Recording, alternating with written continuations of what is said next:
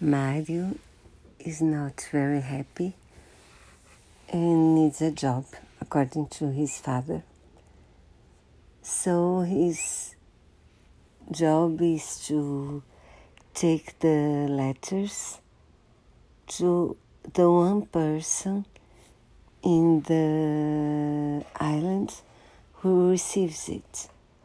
It's an exile from Chile, very famous. Pablo Neruda, the poet. And so, and he wants to know Neruda better because he wants his secrets. He thinks that his poetry is what makes the attracts women. And so he starts to appreciate the poetry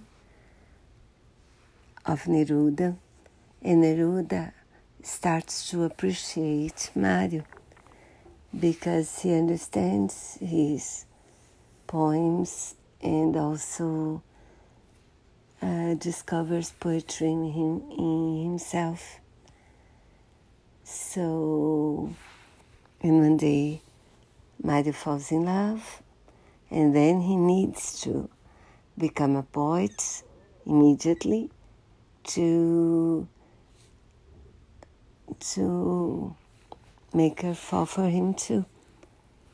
And the soundtrack is lovely. The actors are wonderful. And the place is very very beautiful.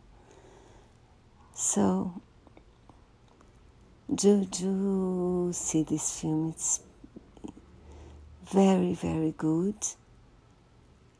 And yes please do